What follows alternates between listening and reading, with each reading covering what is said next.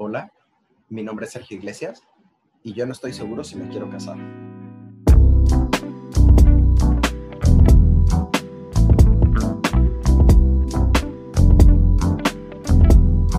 Hola, ¿cómo están? Sean bienvenidos nuevamente a Imperfecto. Ya tiene muchísimo que no nos hablábamos o que no nos escuchábamos. Pasaron varias cosas, pero sinceramente le estábamos dando orden a este bonito proyecto para que no fuera nada más de lo que se nos ocurría en una semana y luego la otra. Y ahí de esta vamos a hablar del anime, que después hablaremos de ese tema tan interesante y relevante. Pero decimos darle un formato y como ya habrán visto en Instagram y si no, pues se los comento una vez, ahora vamos a usar, usar eh, formatos de bloques. En estos bloques van a estar divididos tres episodios por temática.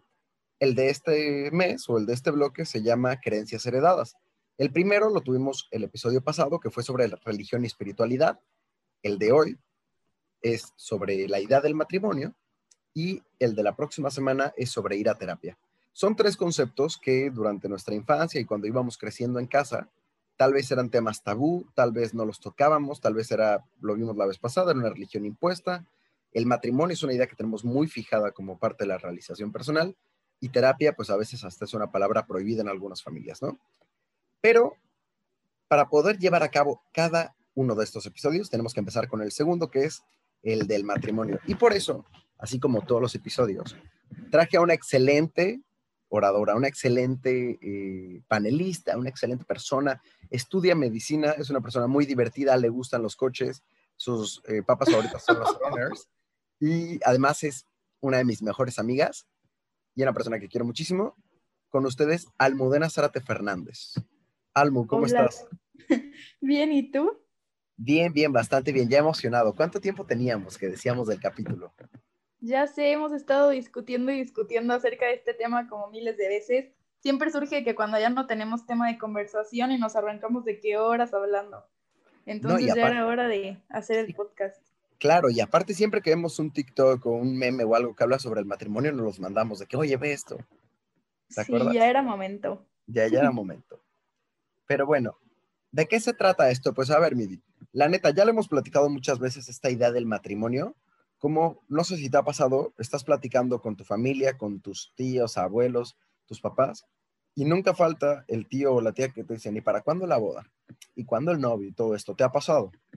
Sí, la verdad es que es horrible. Bueno, en mi familia, que gracias a Dios casi no me pasa, pero, o sea, sí, de que siento que es el tema de conversación típico, o sea, de que la tía que te pregunte eso, o que te diga que te ves más gordita, o cualquiera de esas cosas, pero siento que el matrimonio pues también entra de que en ese aspecto familiar, por así decirlo. O sea, siempre, siempre, siempre en todas las conversaciones familiares lo están mencionando.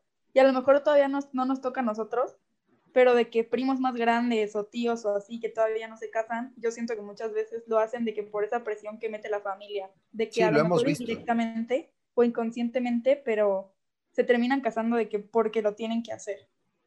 Sí, yo creo que también ese tema de los familiares tóxicos, ¿no? y de que un familiar, por más familia que sea, también te puede caer mal, es un tema muy relevante pero en especial, y concuerdo contigo, esta idea como del matrimonio de a fuerzas que tengas pareja, y además esta imposición de que parte de tu realización personal en tu vida depende de que te cases o no. Porque de hecho, muchas veces, bueno, de hecho hay mucha gente en realidad que no considera familia si no hay hijos y pareja, ¿sabes? Sí, o también de que puede ser que seas profesionista, o puede ser que tengas un negocio, o sea, o puede ser que viajes por todo el mundo, pero o sea, en realidad como que para mucha gente no estás como realizado como persona si no estás casado a cierta edad y luego, o sea, en una edad de que después, de que ya con hijos, o sea, como que para la gente la, no sé, o sea, el éxito o la felicidad máxima alcanzada, de que además de los otros factores también se debe al matrimonio. Claro que no, no has llegado a la plenitud hasta que ya no te asientes cabeza y tienes familia, ¿no? Exacto, no vas a ser feliz hasta que no te cases, hasta que no tengas hijos, hasta que no, pues no sé, o sea, de que independientemente de tener una casa o ganar dinero o poder viajar o poder comprarte un coche, como que también siempre entra, o sea, el aspecto de casarte y tener hijos. Claro, y aparte si no, te quedaste y ya te quedaste y todo el mundo te está buscando pareja porque creen que eres infeliz y tienes de dos, o eres el tío o la tía buena onda o te casas. Y hay mucho más que eso, ¿sabes? También puede ser el tío mal pedo, también puede ser el tío exitoso, también puede ser la tía este, famosa. O sea, no se tiene que limitar nada más a casarte o ser el buena onda, ¿sabes? Sí, o sea, casarte o no casarte, literal. O sea, como si esto fuera la finalidad. ¿Qué tan importante es? O sea, realmente, si tú lo piensas, ¿por qué te casarías? O sea, ¿cuál es el sentido detrás de casarte? Digo, además de los beneficios que tiene, por ejemplo, contraer matrimonio civil, que puedes compartir tus bienes, las ganancias, si uno muere le pasan al otro sin ningún tipo de trámite, pueden juntar sus créditos, o sea, esa parte creo que nos queda claro. Pero más allá de lo civil, la idea está como mágica que tenemos casi de Disney, ¿no? Del matrimonio y la carroza y, el festival y todo esto. Pues, ¿qué tan importante es eso? ¿O cuál sería lo... ¿Realmente es necesario? ¿Tú qué piensas? Pues, o sea, la verdad, yo siento que sí tenemos como un cuento muy vendido, o sea, de que te casas de que porque estás enamorado y porque vas a ser feliz junto a alguien toda tu vida y así, pero, o sea, en realidad siento que casarse implica muchísimas más cosas y, bueno, en mi perspectiva, muchísimos más sacrificios que beneficios, por así decirlo, que en realidad nunca analizamos cuando hacemos este tipo de comentarios, porque solamente nos fijamos de que en el cuento de hadas, en el enamoramiento y así, cuando en realidad ni siquiera sabemos si, o sea, un gran porcentaje de la población en realidad se casa estando enamorado o si se casa de que por otras razones.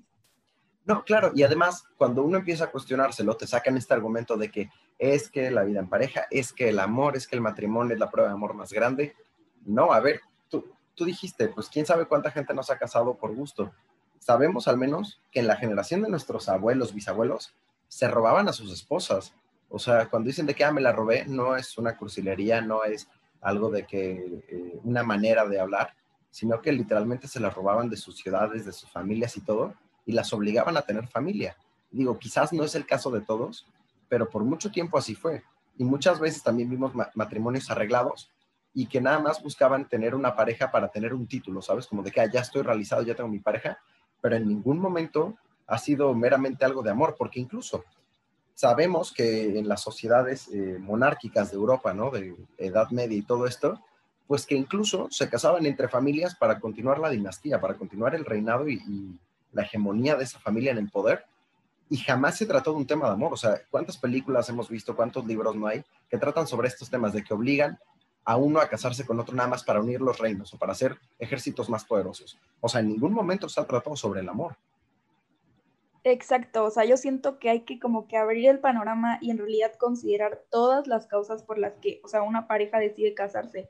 Porque como dices, o sea, también, no sé, o sea, de que nuestros abuelos y así era de que tenían dos citas, o sea, o dos days y ya se casaban y así. Y actualmente, o sea, siento que para casarte con alguien, o sea, en realidad lo tienes que conocer y así. O sea, implica como muchísimas cosas más que nada más dos citas o el enamoramiento pasajero o algo así, o también, por ejemplo, la gente que se casa de que por tener la visa o por tener un pasaporte, una nacionalidad, o por tener dinero, o sea, de que literalmente, o sea, hay miles de razones por las cuales las personas se casan. Sí, totalmente de acuerdo, y, y creo que es como un discurso doble moral, porque por un lado estás hablando del amor y la máxima expresión del amor, pero por ejemplo, cuando hablamos del matrimonio igualitario, que no, no es para meternos en el tema, pero hablas de ese tema y empiezan a sacar que la etimología de la palabra, que según la Biblia, que según el esto, si se trata de amor, no habla de nada más más que una institución en donde dos personas se aman. Pero es que como no se trata de amor, sino de conveniencia, pues obviamente lo van cambiando al gusto. Porque incluso, sí, cuando les conviene este amor y cuando les conviene este es un tipo contrato o cuando les conviene es un negocio. Claro, una distorsión incluso, ¿no? Ajá, una oportunidad de crecimiento, o sea, hay muchísimas variables, por así decirlo. Sí, y, no se trata, o sea, tampoco la gente que está escuchando ahorita va a decir a la madre cuánto han sufrido en el amor que no se quieren casar. A ver, sí le hemos sufrido, pero no, no, es, no es por eso que no nos queramos casar. No tanto, no tanto. Tampoco tanto, pero este... Pero o sea, creo que nos lo hemos planteado muchas veces, ¿no? Ahorita en este momento en que estamos, no nos vamos a casar, ¿va? Pues, o sea, la verdad, yo no estoy segura, pero como estudio medicina, como que primero, o sea, es a lo que yo me refiero, de que creo que hay, o sea, cada quien establece sus propias prioridades y pues ahorita mi prioridad no es casarme, por así decirlo. Claro. O sea, es de que terminar la carrera, hacer una especialidad y ya después se verá. O sea, el podcast no quiere decir que estemos en contra del matrimonio, sino que lo que queremos es que en realidad analicemos todos lo que implica el matrimonio y que cada quien forme su propio juicio acerca de, o sea, si, o sea, pues acerca de su concepto de casarse, por así decirlo. Claro, y si alguien se quiere casar, qué bien y que nos invite a la boda porque las bodas nos encantan también. Y también creo que hay mucha felicidad en una, en una vida en pareja, ¿no? Pero quien no se quiera casar tampoco tiene por qué estar obligado ni presionado a hacerlo, porque no es nada más casarse, es casarse antes de que se te vaya el tiempo, ¿sabes? Porque pasan los 30 y ya te quedaste, que ya este, tienes que buscar, porque si no nadie te va a creer en la vida. Y cómo somos tan egoístas y tan, pues tan mierdas, que llegamos a decir que si no te casas nadie te quiere, ¿sabes? Porque tampoco es el caso. O que no eres exitoso, o que no vas a ser feliz, o que cómo vas a poder vivir de que sin un bebé, o sin alguien de que, que provenga de ti. O sea, hay muchísimos dichos y cosas que se dicen para las personas que deciden no casarse. Sí, no, y, y también, o sea, a veces no tomamos en serio a las parejas que no están casadas, que llevan años y dicen, ah, en cualquier momento se pueden separar. Pues tal vez decidieron no casarse y punto, es una decisión personal, ¿no? Sí, exacto. O sea, creo que es algo que ya se tiene que empezar a normalizar y a respetar. Pero pues entonces ahora yo te hago una pregunta que me ha estado dando como vueltas en la cabeza. ¿Tú consideras, bueno, estaba viendo el otro día un video y decía que los noviazgos tendrían que tener la finalidad de casarse, que si no, nada más estabas con la otra persona jugando. Pues, ¿Tú qué opinas? Yo tengo una opinión bien distinta a eso. O sea, sí lo vi alguna vez, pero me da paso a, lo que iba a decir después. En primer lugar, a eso, yo siempre he pensado que, pues, está bonito pensar en, en que te quieres casar con la persona que estás en este momento, ¿no?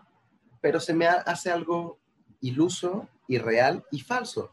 Porque si ni siquiera sé qué quiero estudiar, ¿no? En la mayoría del tiempo, si ni siquiera sé qué serie quiero ver, ¿cómo voy a saber que me quiero casar con una persona?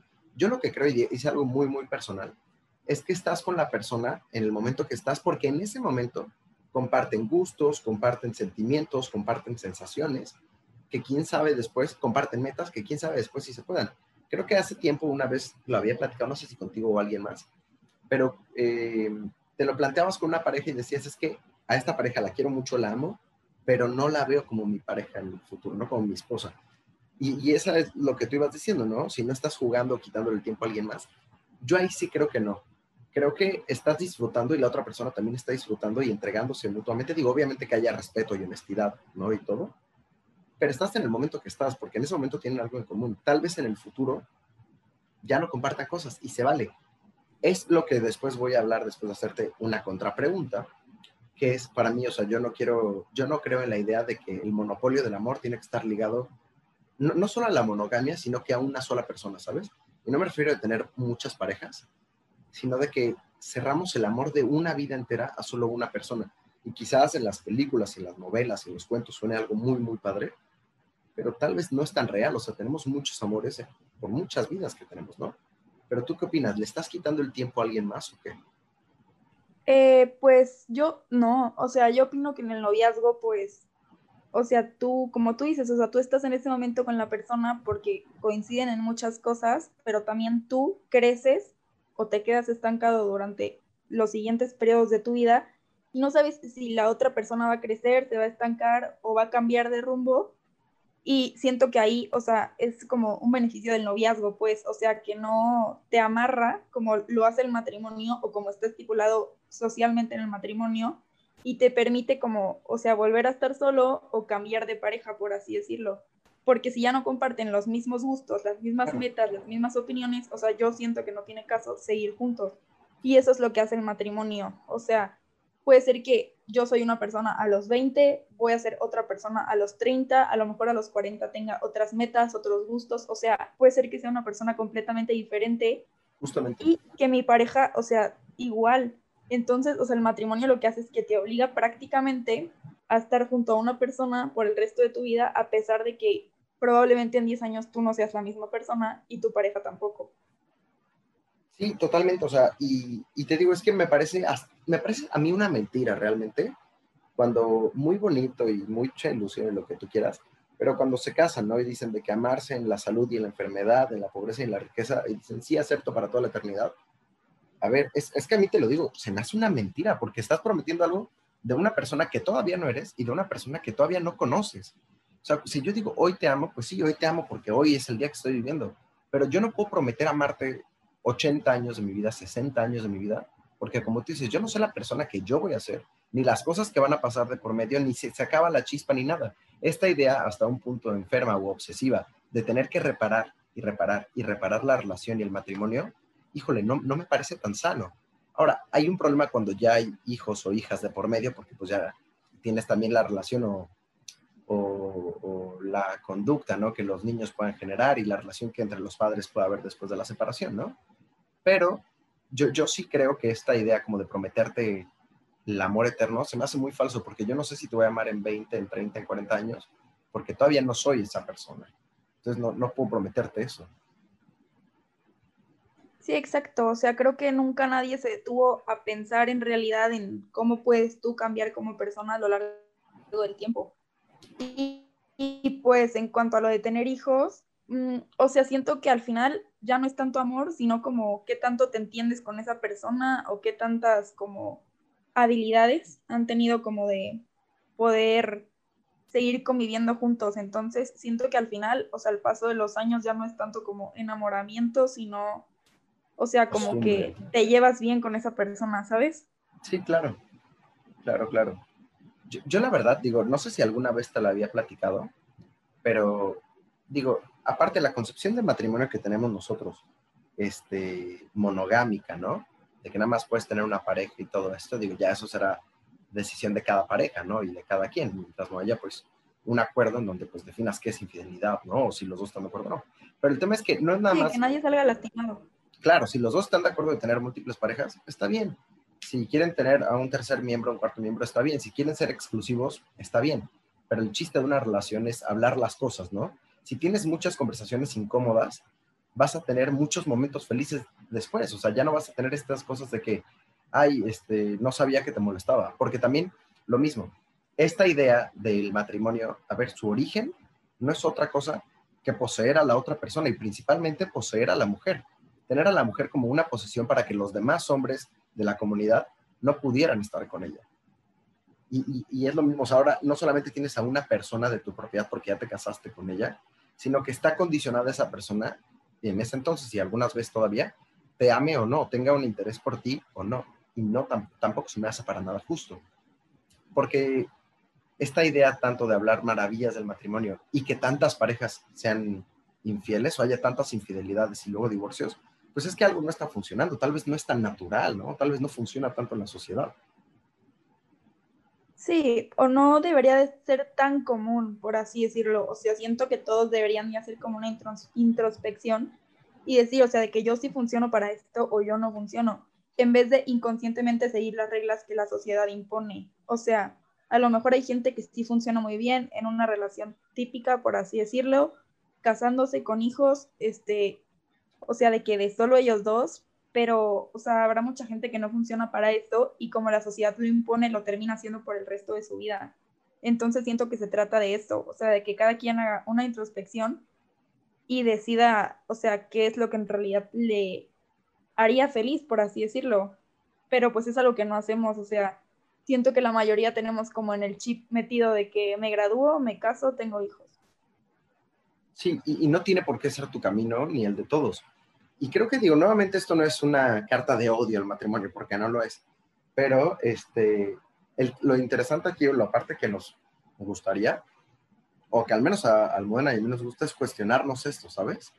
O sea, cuestionarnos al menos por qué quiero esto, por qué lo voy a hacer, y, y, que sea una decisión personal y no porque tu familia te presiona, no porque te digan que ya te quedaste y no porque creas que si no, no estás pleno. O sea, el matrimonio puede ser muy bonito, claro que sí, si se habla bien desde el inicio, si, se dicen las cosas claras, si es porque los dos quieren, si hay consentimiento de las dos partes. Y mi parte personal sería, y hasta que los dos quieran, porque yo no veo que sea necesario para toda la vida. Y por ejemplo, hay un este, cantautor, filósofo muy, pues, que me gusta mucho, que se llama Facundo Cabral, es de Argentina. Y una de las cosas que decía en uno de sus monólogos, decía, ¿por qué tienes que levantarte todos los días con la persona que ya no amas? O sea, ¿por qué tienes que, jurarle o fingir amor con una persona que dejaste de querer hace tiempo?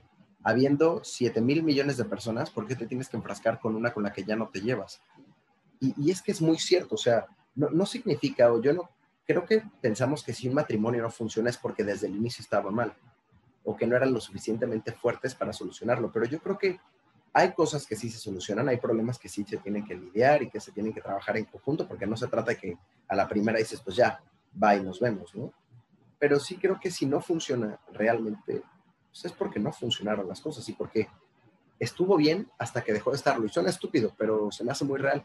Y no sé si alguna vez te lo platiqué a ti, pero para mí la idea, o sea, esto es algo que he pensado mucho, mucho tiempo, y no solamente mientras me baño, sino creo que a lo largo de mi día lo he meditado varias veces y digo, es que esta es la idea más genial que se me ha ocurrido. O sea, no sé si alguien más ya lo había pensado, pero no sé qué te parecería a ti que los matrimonios o las uniones tuvieran una fecha de caducidad. O sea, es decir, yo me caso con, este, con X persona, pero el, contrato, el matrimonio dura 10 años con opción a renovar, como si fuera Messi en el Barcelona. Lo mismo. Vamos a, estar en este contrato porque finalmente, legalmente, eso es el matrimonio, un contrato, ¿no? Entonces, tú y yo vamos a casarnos por 10 años, por 15 años.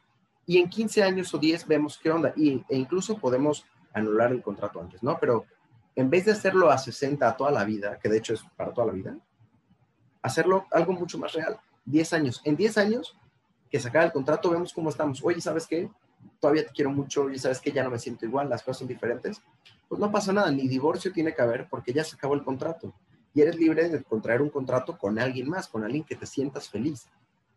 Porque te, digo, habrá parejas y vemos muchas fotos y todo de viejitos, ¿no? Que, que se aman toda la vida. Qué bonito, qué padre, o sea, eso está muy, muy bien. Pero también, si ya no sientes amor o ya no sientes el mismo aprecio por otra persona, creo que es importante decirlo y hacer las cosas que tienen que hacer, porque de lo contrario te engañas a ti y engañas a la otra persona. Entonces yo soy partidario de matrimonios de 5 o 10 años con opción a renovar y opción a renovar otra vez. Y si no, muy bien, gracias, gracias por formar parte de mi vida y hasta luego, se acabó el contrato. Pues sí, o sea, la verdad sí me parece una buena idea, pero ahí yo vuelvo a lo mismo. Siento que eso funcionaría cuando te casas por enamoramiento, por así decirlo, porque, por ejemplo, aquellas mujeres que se casan de que con hombres ricos para tener dinero, pues aunque, o sea, aunque el hombre ya esté harto y así, pues, o sea, la mujer no lo va a querer dejar, ¿sabes? O sea, siento que se prestaría también a muchísimos, muchísimos pleitos. O sea, lo que yo considero es que lo mejor sería de que, o sea, en realidad hacer un estudio personal o grupal acerca del matrimonio y pues poner todas estas variables que hemos estado platicando en contexto para poder este, tener esas conversaciones incómodas, como tú dices, con tu pareja o con la persona con la que te vayas a casar y poder como estipular todas estas pautas, o sea, ya sea de que hablarlo cada 10 años o tener conversaciones incómodas cada semana o, o sea, tener la libertad de irse, de que cuando ya no te sientas cómodo o, o incluso, o sea, tener estipulado desde un principio de que, o sea, pues este matrimonio es por dinero o este matrimonio es de que por una visa, ¿sabes? O sea, siento que también va de, mucho de la mano la comunicación. Sí, totalmente. Yo estoy de acuerdo y creo que como parejas tendríamos que incentivar, ¿no? Y promover este tipo de pláticas, incluso terapia y todo. Pero yo sí creo, o al menos a mí sí me gustaría la idea de que hubiera más opciones. Digo, está el matrimonio tradicional para quien quiera y para quien guste, no podemos quitarle pues esa, esa lógica, ¿no? O esa ilusión a las, parejas que así lo quieren, pero también creo que debería haber opciones, digo, así como el matrimonio que hoy está, ¿no? El tradicional, también que hubiera matrimonios con fecha de caducidad, yo no veo por qué no, o sea, quienes quieran platicar, digo, no es exento a platicar, pues. Puedes tener tu matrimonio de 10 años, el matrimonio de toda la vida, y en ambas puedes tener estas pláticas incómodas, en ambas puedes hablar de qué se trata desde el inicio del matrimonio. Y creo que más allá de las opciones legales que haya, creo que lo importante es, como tú dices, hablar desde el inicio cuál es el fin del matrimonio. O sea, dejar de lado los tabús y el qué dirán y me caso por compromiso y me caso por conveniencia, a decirlo, oye, ¿sabes qué? Yo estoy buscando esto, esto y esto. ¿Te interesa? Sí, ¿no te interesa? Pues ni modo, ¿no? Y yo creo que sería y también hablar contigo mismo. O sea, ¿qué es lo que quieres Es lo primero, eso. pensar en eso, porque siento que es hora de empezar a quitarse ese, ese chip de, o sea, me tengo que graduar o tengo que trabajar, tengo que conseguir a alguien, me tengo que casar y tengo que tener hijos. O sea, siento que es hora de que así como está avanzando la sociedad en otros aspectos, que comience a avanzar también en este tema. O sea, que es muy importante porque en realidad, o sea, es algo a lo que te sometes como desde los 30 aproximadamente hasta que te mueres. Sí, sí, sí, sí, exacto. No, y, y es que lo dices muy bien porque, digo, será tema para otro día también. Pero pareciera que hay un caminito de fábrica, ¿sabes? Así como vas ensamblando un coche, lo mismo. Naces, creces, vas a la escuela, te casas, te gradúas, trabajas, te jubilas y te mueres, ¿no? No tiene que ser necesariamente así. O sea, te digo que es para otro día porque tiene que ver con un sistema que nos obliga a hacer este tipo de cosas socialmente. Pero, ¿por qué tenemos que seguir ese camino? No es obligatorio. La idea es que si tú hoy que nos estás escuchando dices, sabes que yo no estoy seguro de casarme, sabes que yo no sé si quiero esto, cuestiónatelo. Si al final decides que sí, que bien. Pero si no, no tienes por qué seguir el caminito de los demás. Y ojo, y esto, digo, muy personal también, pero también tiene que ver con la idea de, de, de graduarse, pues, de la educación. Tiene que ser en chinga, en prisa, antes de los veintitantos. O sea, como dice la banda, ¿no? Es carrera, no carrerita, es lo mismo. O sea, tenemos tanta prisa de devorarnos la vida que queremos casarnos tan jóvenes, que queremos tener este, toda la educación posible lo antes posible, que queremos tener trabajos muy, muy rápido, que queremos vivir todas las experiencias y que, por ejemplo, como Olivia Rodrigo, que a los 16 años ya hacemos una canción desgarradora con un amor insufrible que no superas en la vida. Y digo, se vale porque a esa edad duelen esas canciones, ¿no? Y duele ese amor porque sientes que se te acaba el mundo, pero no sé si tenga que ver de la mano que queremos vivir todo tan rápido y tan intenso. Digo, no sé, no digo que esté bien o mal, pero es esta prisa constante, ¿no? De que hay un caminito que seguir y si te quedas atrás, estás fuera, eres rechazado, eres quedado y no tiene por qué ser así. Claro, y también si tú quieres seguir ese chip, o sea, si a ti te gusta la línea del tiempo en la cual te gradúas, te casas, tienes hijos y te quedas con una persona toda tu vida, o sea, está excelente, nada más que, o sea, lo que nosotros queremos es que hagas una inspección y te des cuenta si en realidad lo haces porque tú quieres o porque la sociedad inconscientemente, o sea, te lo está metiendo en la cabeza. Sí, también algo que tú decías, habría que hacer un estudio de, de uno mismo, ¿no? O de las demás parejas y todo en general, como sociedad, cuáles son las experiencias.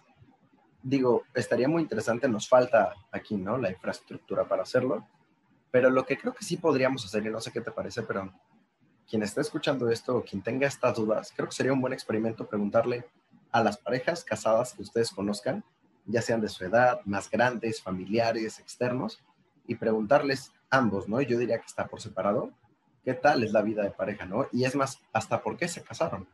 Porque creo que al menos uno aprendería mucho de la generación de nuestros abuelos y abuelas, escuchar por qué se casaron. Y creo que así estaríamos siendo más realistas, ¿no? ¿Cuál es la situación real e histórica del matrimonio? Y qué tan cuento de hadas es al final del día, ¿no?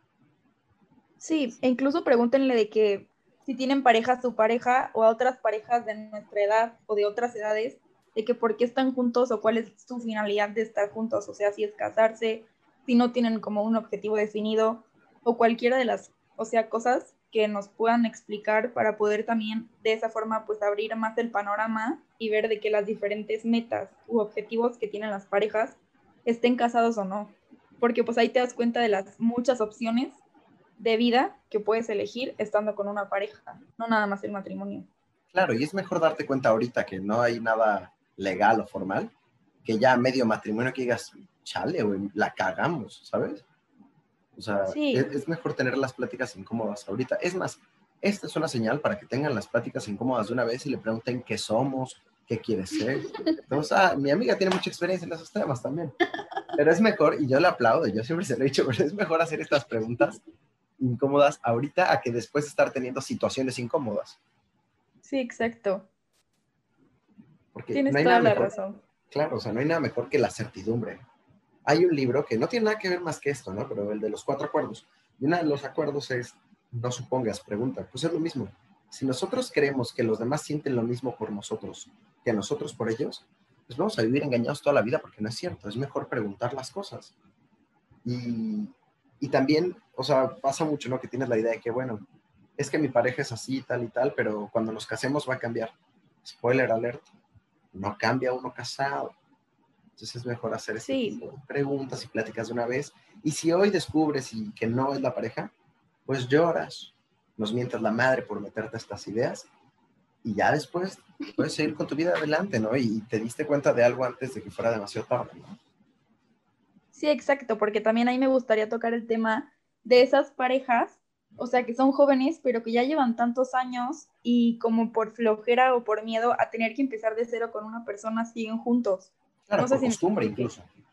Por costumbre o por, o sea, porque, por ejemplo, si ya tienes 25, ¿cómo vas a cortar con ese novio y empezar de cero a conocer a alguien? O sea, ya no te da tiempo de casarte, ¿sabes? Entonces siento que esto también es una señal para que tú, junto con tu pareja o tú solo o sola, te, o sea, te des cuenta de que eso no es en realidad así. O sea, porque yo siento que puedes dejar una relación y, o sea, nada te asegura que en dos días o en tres años vas a poder, o sea, estar en otra igual o más plena de que, o sea, sin necesidad de esa prisa por casarse, por así decirlo. Entonces siento que para todas aquellas personas que están en una relación de que solo por costumbre o porque ya llevan mucho tiempo y no quieren iniciar otra nueva, pues lo tomen en consideración. O sea, estoy de acuerdo completamente contigo y creo que para cerrar, eh, así como tú hiciste una señal, una advertencia, creo que también hay un tema en economía que ves desde el inicio en economía que se llama costos hundidos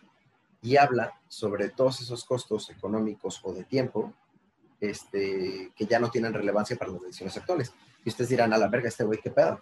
Pero es que a mí me lo explicaron de una manera eh, muy interesante. El, profe nos dijo de que hiciéramos una analogía con una relación. Imagínate que llevas 10 meses, 2 años con una pareja, pero ya no te sientes a gusto, ya no te sientes con la confianza, ya no la disfrutas, pero no terminas esa relación porque ya llevan dos años, porque ya le invertiste mucho tiempo, le invertiste mucho dinero, sus familias ya se conocen y no quieres pasar de nuevo al, ¿cuál es tu color favorito? ¿Cuál es tu comida favorita? Pero entonces nos dijo, es que ese tiempo, esos 10 meses, esos dos años, ese dinero que invirtieron, ya nunca lo van a recuperar. O sea, sigan o no sigan, eso ya nunca lo van a recuperar. Y no afecta en nada porque ya no tiene valor. O sea, ya pasó ese tiempo, ya pasó ese dinero, que es como si no hubieran estado juntos.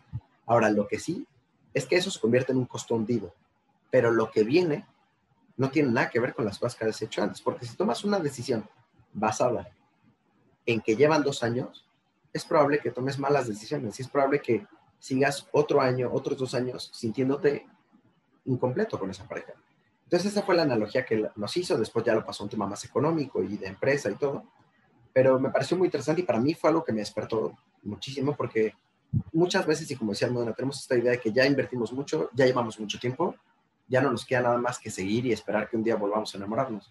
Y no, o sea, si hoy te sientes así, si hoy crees que ya no está funcionando, pues toma esta decisión, ¿no? Basándote en este costo hundido, no importa el tiempo o el dinero que hayan invertido, lo que sí importa es el tiempo que te queda de aquí en adelante. Pues, Exacto, y te cases o no, lo importante es que tú estés cómodo, que te sientas feliz y que no lo hagas por imposiciones sociales o familiares o incluso personales que tú tienes inconscientemente grabadas y que todo lo que hagas en pareja o si decides quedarte solo lo hagas por tu éxito personal, por tus metas, por tus objetivos y por tu propia felicidad. Claro que sí. No se trata de buscar una media naranja, sino de reconocerte que tú eres una naranja completa y suficiente y no necesitas más. Que si quieres, puedes encontrar otra naranja, un plátano, una manzana, lo que quieras, pero no necesitas completarte con alguien más porque tú eres suficiente. Y pues bueno. Es correcto. Midina, qué bonita plática. Como siempre, platicar contigo me llena de energía, me llena de ganas. Y pues, Gracias. hemos llegado al final de este episodio. ¿Cómo te la pasaste? Muy bien, la verdad me gustó que pudimos plasmar todas nuestras ideas en el podcast, que siempre, siempre, siempre lo discutimos por horas. Sí, sí, sí. Y ahora ya tenemos una referencia para cuando tengamos una discusión. Escucha el podcast, por favor. Exacto. Pero bueno, Midini, me gustó mucho platicar contigo. ¿Dónde te pueden encontrar si quisieran encontrarte? Eh, pues en Instagram, como almuzetaf. Y ya, creo que solo uso Instagram, así bien, pues. Excelente, yo también, ¿eh? A mí me pueden encontrar en Instagram igual como Sergio-Churches con doble S al final. Y porfa, sigan el Instagram de Imperfecto, que es Imperfecto Podcast-bajo. La próxima semana tendremos el capítulo de el tabú de ir a terapia y, spoiler alert, puede ser que venga mi psicóloga para hablar de este tema con nosotros. Uf, excelente. Va a estar bueno, que me saquen mis trapitos de una vez. Claro, claro. Pero bueno, Espero que lo hayan disfrutado y nos vemos la próxima semana. Chao. Gracias. Bye.